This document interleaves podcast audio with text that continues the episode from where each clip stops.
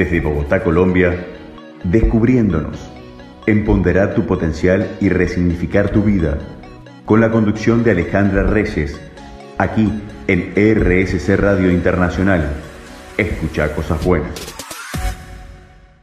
¿Vale? Buenas noches para todos.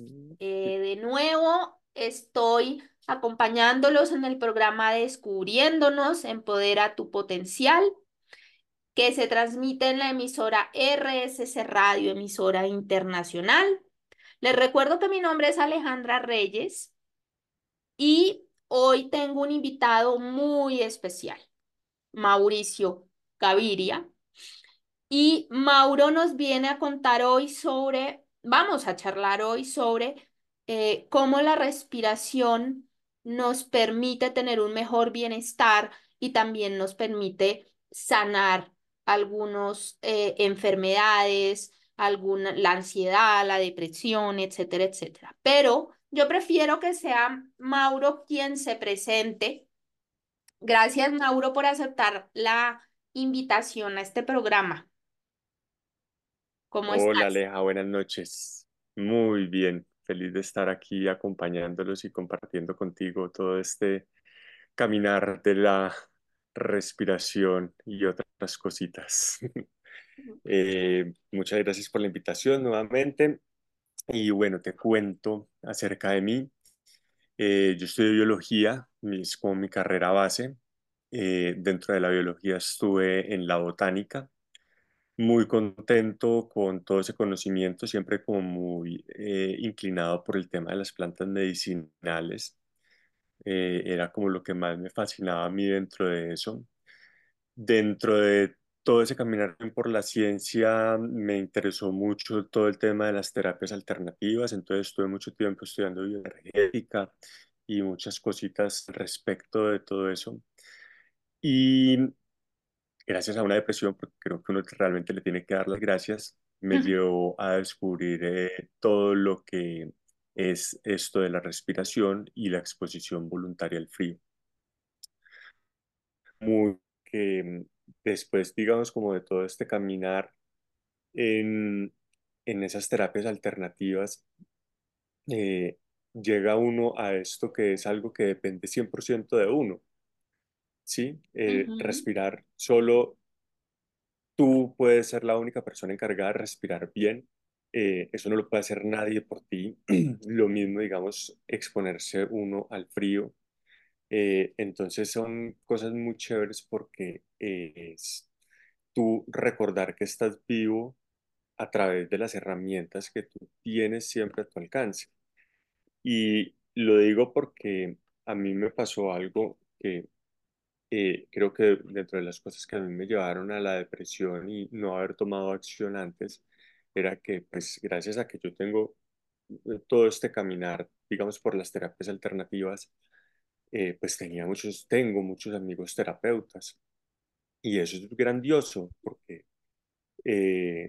pues, uno tiene como una red de apoyo muy grande, pero digamos que a mí, en mi caso personal, eh, eh, no era tan bueno porque era algo de alguna manera contraproducente porque yo no asumía un compromiso con mi sanación.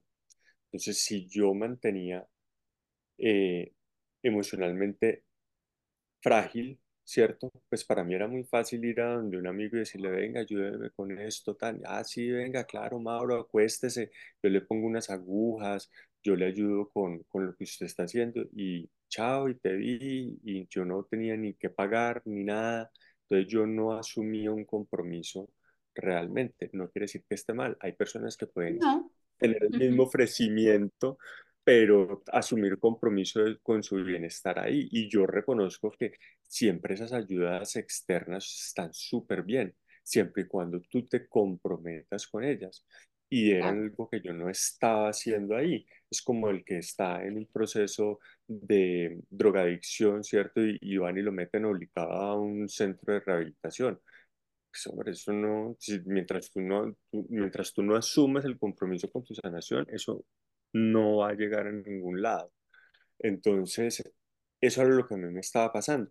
Yo me la pasaba cada 8, cada 15 días yendo a terapia porque yo no estaba finalmente asumiendo ese compromiso conmigo. Yo salía muy bien, pero yo no hacía cambios en mi vida. Y eso, una cosa, la otra, el COVID, la vacuna, la inflamación, todas estas cosas, situaciones personales y cosas que me fueron envolviendo en la cabeza y yo no, no supe cómo gestionarlas ya finalmente en ningún momento. Y por eso me llevó a una depresión. Entonces, finalmente tuve que ir a donde un, a donde un psiquiatra, que yo pues era muy reticente, digamos, como a todo el tema de psiquiatría por venir de todo esto de terapias alternativas, pero pues también te doy las gracias que todo eso me llevó hasta allá porque eh, dio la casualidad que era así un fin de año como estamos en este momento, cuando yo ya estaba desesperado porque yo no entendía, yo no entendía absolutamente nada de lo que me estaba pasando. De hecho, yo pensaba que todo lo que me estaba pasando era la secuela de un golpe que yo me había dado en la cabeza, que si te das cuenta, acá tengo una cicatriz muy grande. Te diste un golpazo. Un totazo contra el piso, pero impresionante. Yo en la bicicleta y se me salió la llanta de adelante y caí así con la frente en el piso. Mm. Y fue durísimo. Entonces yo pensé que eso era un un golpe en, la cabeza. Yo, empecé, yo he sido muy curioso y entonces empecé a indagar acerca del TEA y como que hay algo de eso en mí, pero entonces yo lo asocié porque hay una cosa que se llama el síndrome de ese ejecutivo, que es justamente por golpes en, en, esta zona del cerebro, pues en toda esta área prefrontal, que es justamente lo que yo sentía. Yo empecé a sentir una falta de ganas de hacer las cosas y todas las cosas que a mí me gustaban y yo decía, me estoy volviendo desejecutivo, ¿sí? Y yo no era capaz de empezar a hacer nada. Entonces yo fui a donde un, a un neurólogo primero y le dije, venga, me está pasando esto, ¿qué es? ¿Será que es el golpe en la cabeza? Y me dijo, no, usted lo que tiene es una depresión, váyase para donde un psiquiatra, que eso no tiene nada que ver. Y, ya ahí yo dije como que fue madre, me tocó irme para donde el psiquiatra, que no había querido, pero entonces todos estos amigos terapeutas que siempre estaban ahí al alcance de mi mano, como era fin de año, ninguno estaba. Todos dijeron, no, Mauro, nos vemos para allá como el 10 de enero. Y yo decía, yo no me aguanto hasta el 10 de enero ni loco. Entonces, ¿qué hago? No, pues lo único que me resultó así rapidito fue el, psiquiatra. Yo ya me voy con el psiquiatra porque en serio yo veía días que me levantaba y me hablaban y yo no entendía. Yo decía, pero ¿qué me está pasando? Que me, me hablan y yo no entiendo, que me tienen que repetir las cosas. Y porque pues uno siempre asocia también la depresión con una cosa de que es una tristeza horrible y que yo me quiero morir y yo no era justamente eso lo que necesita, lo que sentía, sino que pues obviamente yo sí sentí un aburrimiento muy grande de no estar entendiendo lo que me estaba pasando, pero no era una tristeza como lo que siempre asociamos y pues hay como muchos malos entendidos y, informaciones erradas pues que uno como que va cargando y asociando con, con diferentes eh, enfermedades de salud mental. Entonces ya ahí pues me fui con el psiquiatra y el psiquiatra me dijo, no, si usted tiene una depresión, tome medicamento como por 10 meses, arranque y ya después cuando yo ahí arranqué con la, con la, pues con la medicación, volvió todo el tema de la respiración, porque yo se había practicado algunos temas de, de respiración.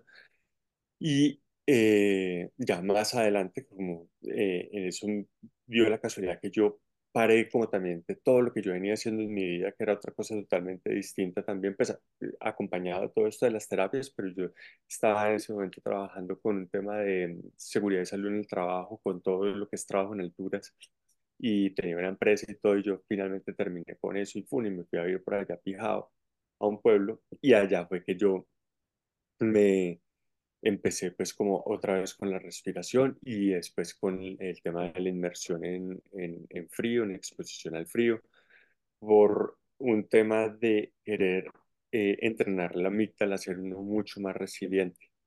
Entonces ahí empecé como a conectarme con toda esa información, a, a, buscar salir de mi zona de confort para poder entrenar la amígdala y poder tener una mejor respuesta emocional y descubrí todo esto y dije, no, esto es fantástico porque yo me empecé a poner el reto de meterme, por ejemplo, al río 10 días, algo que a mí me parecía durísimo, durísimo. Yo decía, no, ¿qué es esto? ¿Qué son esas terapias tan bravas? Y me puse el reto cuando yo terminé los 10 días. Yo dije, pucha, impresión. De hecho, yo en ese momento estaba fumando mucho cigarrillo por la depresión. Y fue como un día, yo dije, ya, más. Y se me quitó, o sea, sin ansiedad, sin nada. Yo venía intentando eso mucho tiempo y no había sido capaz. Y, y con esto fue como, uh, se me fue el cigarrillo, se me, todos los hábitos empezaron a cambiar, mi respuesta emocional empezó a ser mucho mejor. Y yo dije, esto es algo que yo tengo que compartir con el mundo. Porque yo todo eso, pues igual de las terapias alternativas, y sí, y, hacía terapia, pero como que a mí me daba también un poco de vergüenza y, me sentía muy vulnerable de estar ofreciéndole eso al mundo. Y esto fue como un mensaje así del cielo que me dijo, contundente. Si usted tiene que salir a, a, enseñar esto y a ayudarle a las personas a que tengan esas herramientas en su vida, porque eso es lo que, lo que los, los hace grandes, ¿sí me entiendes? Entonces entendí que la respiración es todo eso que está a tu alcance y también el, la exposición al frío y está al alcance de tu mano y a ti nadie te va a cobrar por hacerlo, ¿sí me entiendes? y de ahí, de ahí se destila como el 80-90% de tu bienestar. No quiere decir que las terapias y todo eso no estén, pero es, una herramienta que tú tienes a tu mano y eso es como comer y comer bien. Y si tú respiras bien, estás alimentando correctamente de toda esa energía vital que está eh, en tu día a día ahí. Entonces fue como, recuerde que está vivo por medio de su respiración y ayude a recordar a todo el mundo que están vivos por, estos, por estas técnicas. Entonces, eso soy yo. sí, no, pues gracias. Gracias por contar tu historia. Además, me gusta mucho que es un interés que parte de tu historia de vida. Em, digamos que lo que tú te estás dedicando en este momento parte de esa historia, ¿no? De, de, el punto de partida es lo que dices tú, bueno, la curiosidad que ya venía en estas terapias alternativas, pero pues digamos que ese punto de quiebre fue la depresión. Entonces, me parece muy interesante y de los cambios que lograste en ti. Entonces, me parece súper interesante. Gracias por contarnos tu historia, compartirnosla, pero tenemos que por ahora ir a un corte eh, para que los oyentes escuchen música y ahorita volvemos, Mauro, para seguir profundizando, ¿vale? Entonces los invito a todos y les recuerdo que esta es RSC Radio Emisora Internacional. Escucha cosas buenas.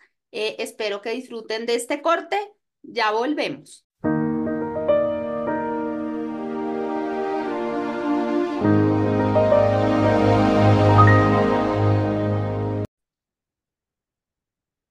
Bueno, y volviendo a este segundo segmento, les recuerdo que este es el programa Descubriéndonos y tenemos hoy a un invitado muy especial, a Mauricio, quien nos estaba contando sobre su historia de vida y cómo llegó a entrenarse en el tema de la respiración y la exposición al frío.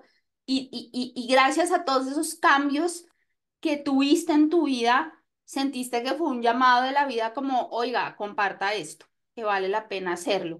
Entonces, Mauro, yo quería preguntarte ese camino que has em, recorrido de entrenamiento, ¿cómo ha sido? ¿Qué más has descubierto? Y, y, cuáles son las cosas más valiosas que sientes que, que, que se puede compartir en algo tan sencillo como lo que hacemos todos los días, que es respirar. Bueno, mira, te cuento. Eh, gracias a, digamos, a todo este método de Wim Hof que hay actualmente muy popular y que se ha hecho un trabajo enorme para que muchas personas se interesen más por la respiración, eh, yo conocí, pues como que me permitió entrar de alguna manera como en más profundidad. Claro, cuando yo empecé a hacer todo esto de la exposición al frío y de la respiración, fue como esa la primera aproximación más profunda que yo tuve. Eh, conocí a otras técnicas que se llaman técnicas de coherencia cardíaca, eh, que ya más adelante volvió otra vez a mí por otro entrenamiento que yo hice.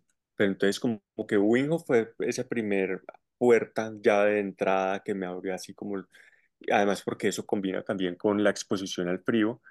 Entonces fue muy chévere, muy potente. Estas técnicas de respiración de Wim Hof son muy, muy interesantes porque es como que de verdad te mueven y es, son también como para estados de emergencia que te mueven y te sacan y, y te hacen sentir algo muy distinto. Y es muy chévere porque es justamente eso, es mostrarte también el poder que tiene la respiración tan grande que uno no se alcance a dimensionar, que te altera realmente tu mente, te altera tu tu estado de conciencia. Entonces fue muy chévere porque, claro, eso me abrió a mí como la mente y darme cuenta el potencial tan grande que había detrás de la respiración, incluido también pues esto de coherencia cardíaca, pero son como unas técnicas más sutiles que permiten entrar también como en otros espacios.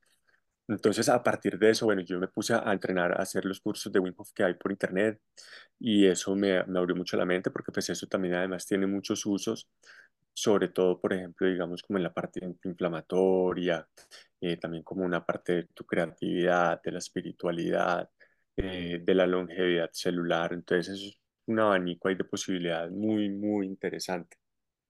Eh, y ya, pues eso me, me abrió la, de verdad, pues las, las puertas y yo me empecé a a indagar mucho más qué hay detrás pues, de todo esto de la respiración, más técnicas, más técnicas.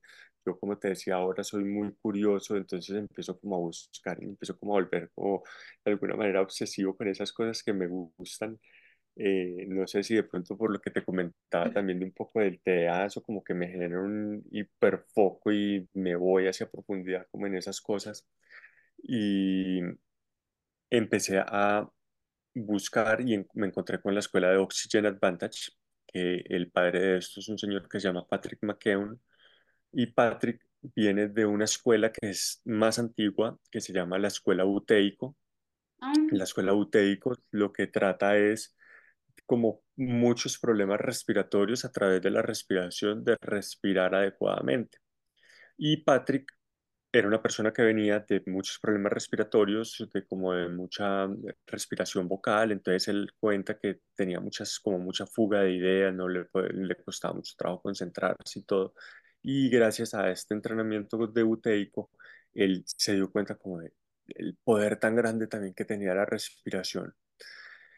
Y él empieza a practicar esto y se vuelve instructor y entonces él viviendo en, en, Inglaterra, pues en, en Gales, eh, empieza como a hacer cursos de mindfulness, pero entonces él ve que el mindfulness iba principalmente con las mujeres.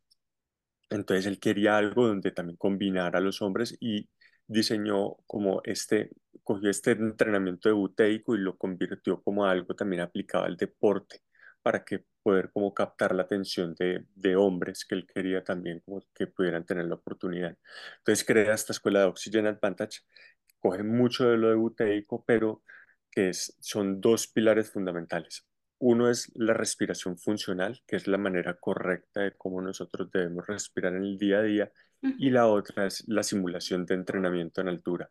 Es tú cómo simular que estás entrenando a 4.000, 5.000 metros sobre el nivel del mar, incluso si tú estás al nivel del mar. Si tú puedes estar a cero metros sobre el nivel del mar y por medio de técnicas de respiración simular ese entrenamiento en altura. Entonces es muy chévere porque entonces esta respiración funcional lo que hace es abarcar la respiración desde las tres dimensiones que la ciencia la estudia que es la dimensión bioquímica, que es cómo se da el intercambio gaseoso entre oxígeno y dióxido de carbono y el poder tan fuerte que esto tiene, porque hay muchas cosas que nosotros no, todavía no se comprenden muy bien, y es, por ejemplo, la importancia y las funciones que cumple el dióxido de carbono en nuestro cuerpo. Nosotros solemos pensar que respirar es únicamente una cuestión de oxigenarnos y que oxigenarnos únicamente consiste en tomar aire y ya, y con eso yo me estoy oxigenando y realmente eso es ventilarse. Ventilarse es esa captación de aire, meterlo en los pulmones, pero la respiración realmente lo que sucede y cuando sucede es todo ese intercambio gaseoso que se da, pero ya a nivel celular. Y para que eso se dé, tiene que haber una danza maravillosa entre el dióxido de carbono y el oxígeno. porque el oxígeno no puede entrar a tu cuerpo si no hay una presencia de dióxido de carbono. Entonces, todo eso cómo se da y la importancia que tiene el dióxido de carbono, que es maravilloso. Por otro lado está la dimensión biomecánica, que es esa dimensión que nos habla de todos los órganos y todos los músculos que están involucrados en tu respiración y cómo eso tiene un impacto sobre tu postura, por ejemplo, sobre poder tener una mejor oxigenación eh, en cuanto, digamos, a la importancia de tu respiración nasal. Entonces todo comienza en un viaje, digamos, desde tu nariz, eh, la importancia de tener una buena postura de tu lengua en la boca para poder también promover esa respiración nasal.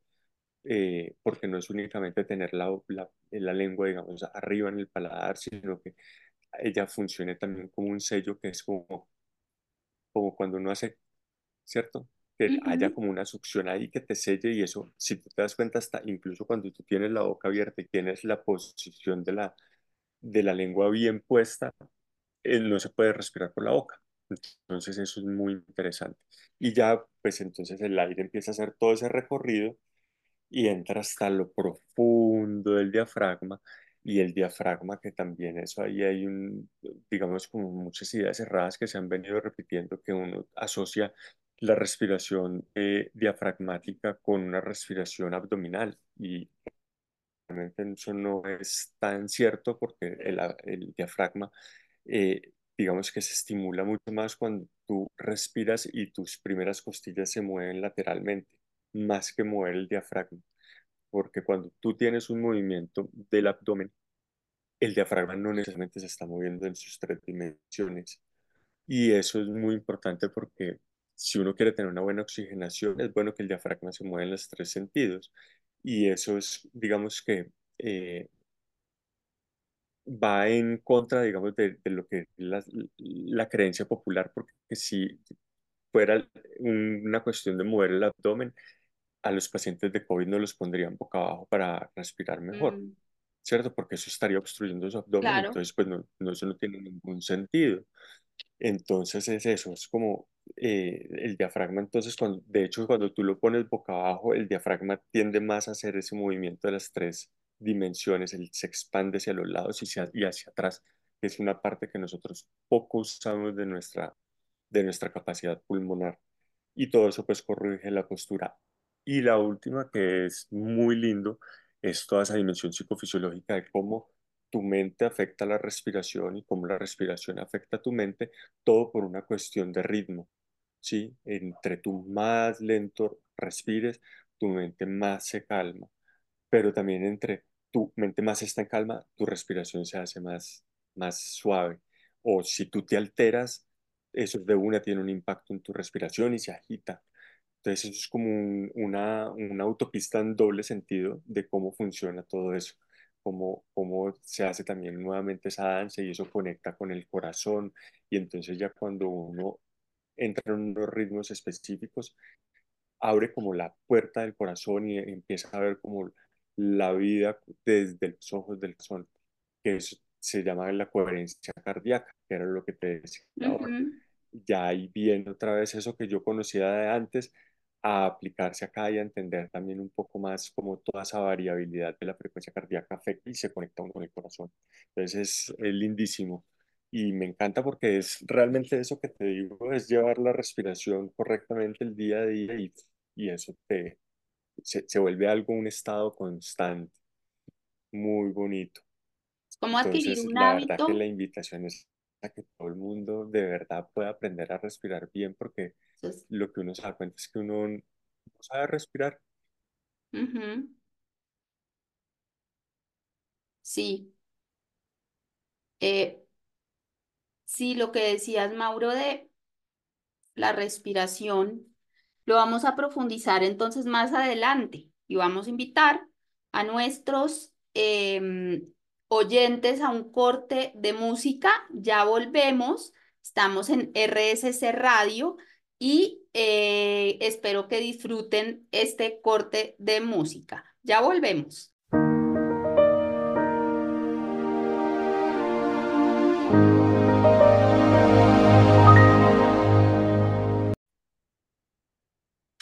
Bueno, y ya volviendo a nuestro tercer, volviendo a nuestro tercer segmento de este programa, Descubriéndonos, eh, con nuestro invitado Mauricio, yo quiero preguntarte sobre qué herramientas prácticas del día a día sencillas puedes compartir a los, a las personas que nos están escuchando eh, y aprendizajes que has tenido para aplicar. Súper, qué buena pregunta. Bueno, lo primero que todo, eh, hay un cambio muy, muy sencillo que nosotros debemos hacer y que realmente nosotros no debemos normalizar, es el tema de la respiración vocal. Ese es el, el principal hábito que nosotros tenemos que cambiar en nuestra respiración del día a día. Eh, nuestra respiración siempre, siempre debe ser una respiración nasal. Entonces a nosotros nos hablan mucho de hacer conciencia de nuestra respiración y la respiración consciente. Una de las primeras cosas que nosotros deberíamos empezar a hacer conscientemente es darnos cuenta que tanto estamos respirando por la boca. Darnos cuenta en el día a día, porque normalmente muchas personas lo hacemos sin ni siquiera darnos cuenta y estamos por ahí sentados y de pronto se nos abre un poquito la boca y terminamos exhalando por la boca. Esto no es lo adecuado. Las personas que tienen un problema estructural serio, eh, yo les recomiendo de verdad que se hagan revisar. O sea, eso, no es, eso es algo que, como te digo, no se puede normalizar. No es que, ah, yo respiro por la boca y entonces respiré por la boca y así me fui. Eso tarde que temprano cobra factura. Entonces, esa es la primera em, como recomendación. Empezando desde el, desde el día a día, a mí hay algo que me ayuda muchísimo, digamos, por ejemplo, para esto y cuando sobre todo estoy trabajando en, en, el día y necesito concentrarme, es tomar un poquito de microporo, de esparadrapo, hasta incluso cinta blanca esta de enmascarar y ponerme una tirita y sellarme los labios. De manera que los labios estén sellados, yo inconscientemente empiezo a ser consciente de algo que es respirar por la nariz automáticamente y obligatoriamente. Eso ayuda muchísimo a mejorar la concentración y uno, como te digo, pues es que uno no se da cuenta, entonces pues uno no hay nada que, lo, no hay nada que uno ahí cambie, ¿cierto? Y, y lo haga así. Pero eso es importantísimo. Ya cuando uno, eh, digamos, se siente cómodo con eso y uno es capaz de respirar más de un minuto por la nariz, que esa es la regla de oro, digamos, de la respiración que nos dice que si tú eres capaz de respirar por un minuto por tu nariz, tú eres capaz de hacerlo por el resto de tu vida. Es solo una cuestión de hábitos y en la medida que tú más empieces a usar la nariz, más fácil se va a hacer respirar por la nariz. Entre tú menos uses tu nariz, más difícil va a ser respirar por la nariz. Entonces, eso, cuando tú vas mejorando tu respiración, tu tolerancia al dióxido de carbono, la respiración nasal, empieza a ser un hábito mucho más sencillo. Incluso cosas que de pronto normalmente deben ser operables con el tema de la respiración y con un entrenamiento, puedes tú sanar, digamos, esas, esas eh, dolencias únicamente respirando y tu respiración puede volver a ser nasal. Ya, pues hay temas, digamos, de desviaciones de tabiques y cosas así que necesitan una atención médica y que pues hay que hacerlo, ¿sí? No, no, como te digo, no se puede normalizar.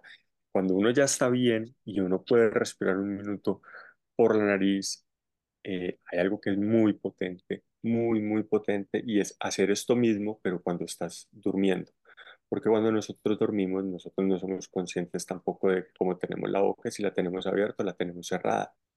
Entonces, cuando tú te vas a dormir y te quedas con la boca abierta, ¿qué pasa? Que pierdes mucho dióxido de carbono durante tu sueño y eso lo que hace es que tú no te puedas oxigenar bien y no puedas tener un buen descanso. Entonces, uno hiperventila crónicamente, hiperventilar no es únicamente es, es hiperventilar. Eh, realmente lo que quiere decir es que tú alteras esa, eh, esa danza que te hablaba ahora del dióxido de carbono con el oxígeno. Y al tú perder tanto dióxido de carbono cuando estás dormido, entonces tú no descansas bien, tu cerebro no se puede oxigenar bien y uno se levanta y pues es como con una nube en la cabeza y uno dice, pero ¿qué pasó si yo dormí 10 horas y me levanté más cansado? Es por eso, es porque muy probablemente estuviste hiperventilando por la noche sin darte cuenta porque pues es normal que uno se relaje y ah, le queda un Abre la poquito de la boca. abierta y eso se empieza a perder todo ese dióxido de carbono y uno sí respira pues porque no, no, no se muere, pero tú no descansas y entonces uno se levanta el otro día así como, uy, en serio, como con una nube, pero cuando uno se tapa la boca para dormir, uno descansa mucho mejor y uno lo nota inmediatamente, se despierta, se, uno se despierta como con la mente clara, como, como sin esa nube. eh, cuando suena el despertador, uno se levanta como sin pereza, como que ya hay como energía para arrancar el día. Entonces eso, es- eso es muy, muy interesante. Eh, hay otras que son muy buenas, que es respirar más lento también, porque nosotros estamos muy acostumbrados a creer que una respiración profunda, por ejemplo, cuando tenemos que calmarnos, es una respiración del tipo Y eso es una respiración muy fuerte, muy voluminosa, muy sonora, eh, que realmente no te está ayudando tampoco mucho, digamos, a calmar tus nervios, porque si tú te das cuenta, eso es una respiración que se parece más a cuando uno sufre un choque emocional. Cuando uno sufre un choque emocional, como lo que hablábamos ahora, eh, por ejemplo, porque yo tenga rabia o porque es- tengo ansiedad, Ujú. es una respiración fuerte, es una respiración sonora, es una respiración voluminosa, rápida. En cambio, cuando tú tienes una respiración muy lenta, muy sutil, muy diafragmática, que para uno recordarlo en la respiración funcional se conoce como la respiración LSD, lenta, sutil y diafragmática. Es tan lenta como tú puedas, tanto en la inhalación como en la exhalación, tan sutil que ella no suene. Es como imagínate que tú tienes una pluma debajo de tu nariz y esa pluma no se mueve con tu respiración. Y diafragmática. Diafragmática, como te comentaba ahora también, es que tu diafragma se mueve en las tres dimensiones. Entonces el ejercicio también que uno hace ahí es ponerse las manos, digamos, en las primeras costillas y tratar de llenar aire como para que los pulmones se expandan lateralmente y se abran. Y entonces eso genera uf, una relajación inmediata. Y cuando uno empieza a poner eso en práctica, ya sea caminando o desde la comodidad de tu sofá o cuando vas camino a tu trabajo, todo eso empieza a tener mucho más sentido y ya uno empieza a relajarse y a, y a sostener ese estado. Lo, lo óptimo es respirar lo, lo necesario, ¿cierto? Eh, porque como te decía, uno tiene también la creencia de que eh, respirar y oxigenarse es una cuestión de meter aire y realmente no es eso, es realmente respirar, es optimizar ese intercambio gaseoso y para eso no necesariamente uno tiene que meter aire, digamos, en mayor volumen, sino en el volumen justo y adecuado para que eso sea una danza perfecta entre los dos, entre el oxígeno y el dióxido de carbono. Y uno empieza, eso empieza a despejar la mente, a que uno pueda oxigenarse mucho mejor y entonces eso ¡pum! te abre por completo. Esas son como Mm, estrategias que yo creo que son muy sencillas para las personas que tienen, por ejemplo, si ataques de ansiedad y ataques de pánico. Hay una técnica que es muy sencilla que es hacer pequeñas retenciones después de la exhalación. Entonces yo inhalo normal, espontáneamente, exhalo espontáneamente, dos ciclos, lo estoy haciendo un poco sonoro para que se escuche, y después de la segunda exhalación, tú retienes. haces una pausa. Haces una pausa por 3 5 segundos hasta que tú sientas, em- empieces a sentir el deseo de querer respirar. Eso lo que hace es que normaliza tu respiración. Entonces tú nuevamente vuelves, inhalas, exhalas y ahí lo que haces es acumular pequeñas dosis de dióxido de carbono. Eso es súper relajante, eso disminuye la frecuencia cardíaca, vasodilata, te genera inmediatamente una respuesta relajatoria. O la otra técnica, que también es como de- para un estado de emergencia, es hacer una coquita con las manos, como y Ujú. cubrirse la nariz y la, y la boca y empezar a respirar a través de las manos, como, como simulando cuando se usa esta respiración como con una bolsa de papel. Ajá, Eso lo que hace es tú volver también a captar dióxido de carbono y eso te ayuda a que tú sientas que el aire te está entrando nuevamente, que es lo que, por ejemplo, cuentan y, y relatan las personas que sufren ataques de pánico, que eso es como que eso es contraintuitivo, como así que usted no le está entrando aire, pero sí está ventilando a toda. Y uno está, pero es que no me entra aire. Y por eso a estas personas les ponen la bolsa de papel, porque al ellos hiperventilar pierden todo este dióxido de carbono y entonces no les permite entrar el oxígeno a su cuerpo. Cuando tú pones la bolsa de papel, vuelven y captan ese, ese dióxido de carbono y el oxígeno puede empezar a entrar nuevamente al cerebro, al, a los tejidos, a todo, y ahí es cuando ellos sienten nuevamente que están respirando y es como, ay, sí, ya me está entrando el aire. Entonces, esa es una técnica muy sencilla, no necesita la bolsa de papel, únicamente es cubrirse con las manos, hacer Las una manos y coquita taparse la boca y la nariz y ¡fu! incluso es más seguro las manos porque al mismo tiempo te permite meter oxígeno en mayor cantidad, digamos que con la bolsa de papel. Entonces ese equilibrio se da mucho, mucho mejor. Y eso es también súper inmediato.